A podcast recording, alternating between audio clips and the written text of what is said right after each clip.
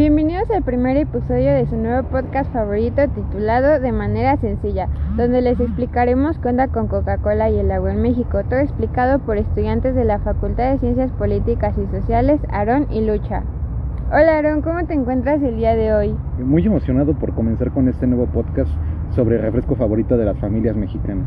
Tienes razón, Aaron. En todas las mesas de las familias mexicanas nunca hará falta la Coca-Cola, ya sea para la hora de comer y algunos lo usan hasta para desayunar, pero más adelante hablaremos de eso. Claro, así no es por nada que es el más consumido a nivel mundial y es por eso que comenzaremos a contar de qué es Coca-Cola, cómo fue que creció tanto y también cómo llegó a México. Pero bueno, ¿podrías comenzar contándonos qué es Coca-Cola? Aaron, pues es el conocimiento de todos que Coca-Cola es la marca más comprada a nivel mundial y su mayor competidora es nada más y nada menos que Pepsi, que también es una bebida estadounidense. Pero ¿cómo fue que se creó Coca-Cola? Pues el 8 de mayo de 1886 en la farmacia Jacobs en Atlanta, el farmacéutico John Pemberton comenzó la comercialización de un jarabe ideado para combatir los problemas de digestión, que además aportase energía. Durante los primeros tiempos, él vendía alrededor de nueve vasos diarios a un precio de 5 centavos por vaso. El señor Pemberton no tardó en darse cuenta de que la bebida que había creado podía ser un éxito y en 1891 se fundó The Coca-Cola Company. Dos años después registraron la marca en la Oficina de Registro en la Propiedad Industrial de los Estados Unidos. Quisiera agregar que también apenas tres semanas después de salir al mercado apareció el, primer anuncio en prensa de Coca-Cola. Y también que en 1886 la publicidad de Coca-Cola se basaba en la promoción de sus ingredientes principales, los extractos de la hoja de coca y la nuez de cola. Qué buen dato, muchas gracias Aaron. Creo que de ahí también emana su nombre gracias a la hoja de coca y a la nuez de cola. Pero también otro dato es que en 1899 solamente tres personas tenían derecho a embotellar Coca-Cola, pero para 1909 ya habían más de 400 plantas embotelladoras y todas estaban en Estados Unidos. Y la icónica botella de Coca-Cola fue creada en 1915 y es que quien no ha visto o coleccionado la botella de Coca-Cola, ¿verdad? Esto tras lanzarse un concurso para elegir un diseño para unificar la imagen de Coca-Cola, ya que en el inicio cada embotellador usaba envases diferentes. Es impresionante cómo es que una empresa tan pequeña ha crecido tanto y el impacto que ha tenido Coca-Cola en todo el mundo desde sus inicios. Es por eso que les voy a compartir algunos datos curiosos de Coca-Cola. Fue en la Segunda Guerra Mundial donde se creó la Coca-Cola en lata, ya que en este resistente envase se podían suministrar efectivamente la bebida en todo el mundo. Coca-Cola e Italia tienen casi la misma edad, ya que resulta que en 1860 Italia realizó un proceso de unificación en la región, lo cual dio origen a dicha nación, y con solo 26 años de diferencia podríamos decir que, que Italia y Coca-Cola son hermanos. Sin duda, la marca significa mucho más que una bebida, ya que en Puerto Cortés, Honduras, hay una playa llamada Coca-Cola, mientras que en San José, Costa Rica, existe un gran mercado también con ese nombre. En 1968, Coca-Cola se convirtió en uno de los principales patrocinadores en los Juegos Olímpicos celebrados en la Ciudad de México, y en abril de 2017 Arca Continental se convirtió en el primer embotellador mexicano de Coca-Cola en operar en la planta de Estados Unidos. Y hablando de Coca-Cola en México, Aaron, ¿nos puedes compartir cómo es que llega esta empresa a México, por favor? Bueno, será un placer para mí comentarles que The Coca-Cola Company llega a México en 1926 gracias a Manuel Barragán y Fleischmann, embotelladores en Monterrey y Tampico, marcando los cimientos de la industria mexicana de Coca-Cola. En 1926 llega la magia de Coca-Cola a México, un país con grandes oportunidades de desarrollo económico que se había convertido en una de las unidades de negocio más importantes de la empresa. Actualmente cuenta con 83 marcas en 13 categorías y en la última década ha reducido el 21% del contenido calórico de sus productos. La industria mexicana de Coca-Cola está conformada por Coca-Cola de México y ocho grupos embotelladores, Arca Continental, Bebidas Refrescantes de Nogales, Bepensa, Coca-Cola FENSA, Corporación del Fuerte, Corporación Rica, Embotelladora de Colima y Embotelladora del Nayar, Jugos del Valle Santa Clara y nuestras plantas de reciclaje Imer y Petstar. La labor conjunta de estas empresas ha permitido que las más de 80 marcas y todos sus productos lleguen a manos de las familias mexicanas.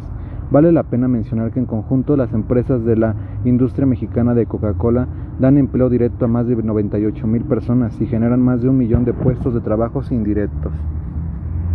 Muchas gracias, Aaron. Dicho, qué interesante saber cómo es que Coca-Cola llegó a México, ya que esta empresa ya forma parte de nuestra cultura prácticamente, ya que se nos fomenta desde la cuna. Hay niños tomando Coca-Cola, ¿no? Y es increíble saber cómo es que Coca-Cola da empleo a tantas familias mexicanas. Es bueno saber que, que Coca-Cola ayuda tanto a las familias mexicanas y cómo no ayudarlas si es si México es de los principales consumidores de refresco, ¿no? Ya que de acuerdo con los datos de la Universidad de Yale, México es el primer consumidor de refresco en el mundo con un promedio de 163 litros por persona al año, que significa 40% más que Estados Unidos, que a su vez ocupa el segundo lugar con 118 litros. Qué gracioso es, ¿no, Aaron? Parece ser que en México se consume más refresco que verduras. Sí, Lucha, vaya dato perturbador. Y cómo no, si en promedio una familia mexicana destina 10% de sus ingresos totales a la compra de refrescos, 24% a otros alimentos y bebidas y 66% a vivienda, educación y vestimenta, entre otros. Pero lo que es realmente preocupante es que según el poder del consumidor, el consumo de bebidas azucaradas mata al año 24 mil mexicanos por la ingesta calórica y son quienes fallecen más en esta región.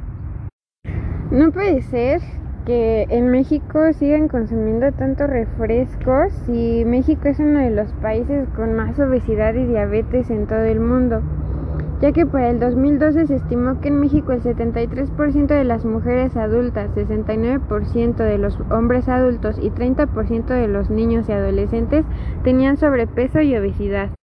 Y hay que darnos cuenta que la salud en México no es tan buena, ya que en 2006 se estimó que el 14% de la población adulta tenía diabetes tipo 2. También hay que recordar que México es el país con el primer lugar con mayor sobrepeso y obesidad, así como el primero en prevalencia de diabetes entre los países miembros de la Organización para la Cooperación y el Desarrollo, que son en su mayoría países de ingresos altos. Es muy importante mencionar que se ha estimado que la obesidad cuesta al país anualmente 67 mil millones de pesos por la ocurrencia de enfermedades relacionadas con el país. Me gustaría complementar con decir que el problema con el consumo excesivo de bebidas endulzantes se asocia con padecimientos como obesidad, diabetes tipo 2, eh, asma, cáncer, artritis, enfermedades arteriales coronarias y óseas, problemas dentales y de conducta, trastornos psicológicos, envejecimiento prematuro y adicción. Desde el campo de la salud, expertos realizan estudios que miden el consumo diario de bebidas azucaradas y evalúan su aportación calórica como un factor de riesgo a la obesidad y enfermedades del síndrome metabólico, siendo que una cuarta parte de la ingesta calórica de los mexicanos proviene de este tipo de brebajes. Es increíble cómo es que tantos problemas de salud se pueden desencadenar solamente por consumir refresco. Y como hemos mencionado anteriormente, México es el primer consumidor de refrescos en todo el mundo entre 1989 y 2006, el consumo de refrescos per cápita aumentó un 60%. El mayor consumo de refrescos se concentra entre la población de 12 a 39 años y es particularmente elevado el grupo de 19 a 29 años.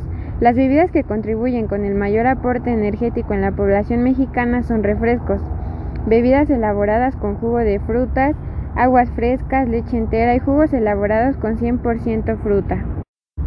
Lucha, ¿sabías que en México se encuentra el estado que consume más refresco a nivel mundial? No, Aaron, por favor, cuéntame, dame contexto. Chisme. Déjame decirte que este estado de la República Mexicana es Chiapas. Así lo indicó el Consejo Nacional de Ciencia y Tecnología de México, CONACYT. Según este, eh, Chiapas es la región donde más se bebe Coca-Cola y es el refresco favorito de los mexicanos.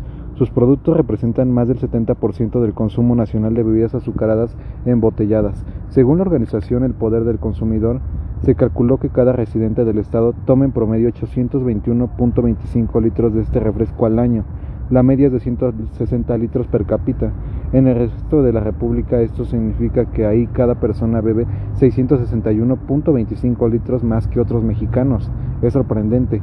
Y aparte de que el consumo medio por persona en este estado del sur de México es 5 veces superior al del resto del país y 32 veces más que el promedio mundial.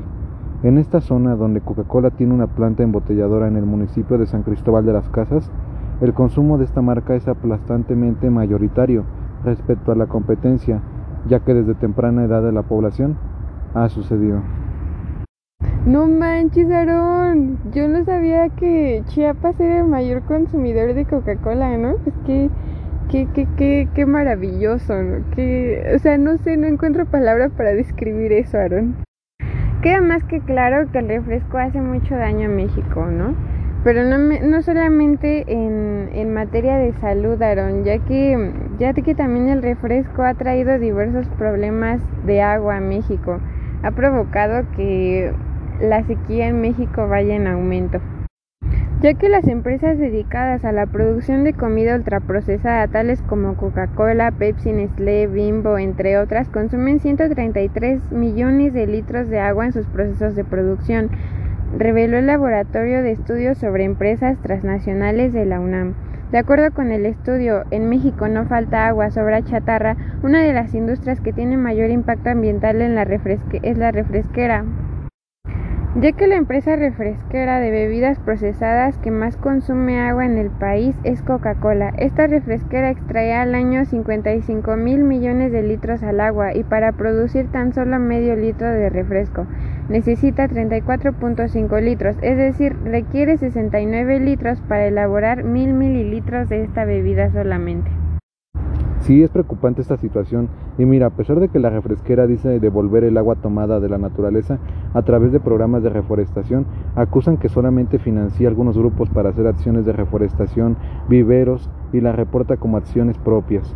En 12 años las empresas asociadas a la industria de refrescos y aguas carbonatadas han reducido hasta un 35% el uso del agua. Las empresas refresqueras mienten que en 2008 utilizaban 2.12 litros, en 2020 solo consumieron 1.135 por cada litro de producto en promedio, detalló la industria de refrescos con un comunicado. Esta reducción de 35% ha sido el resultado de inversiones en tecnología, innovación de procesos y sistema de prevención de fugas, en otras medidas.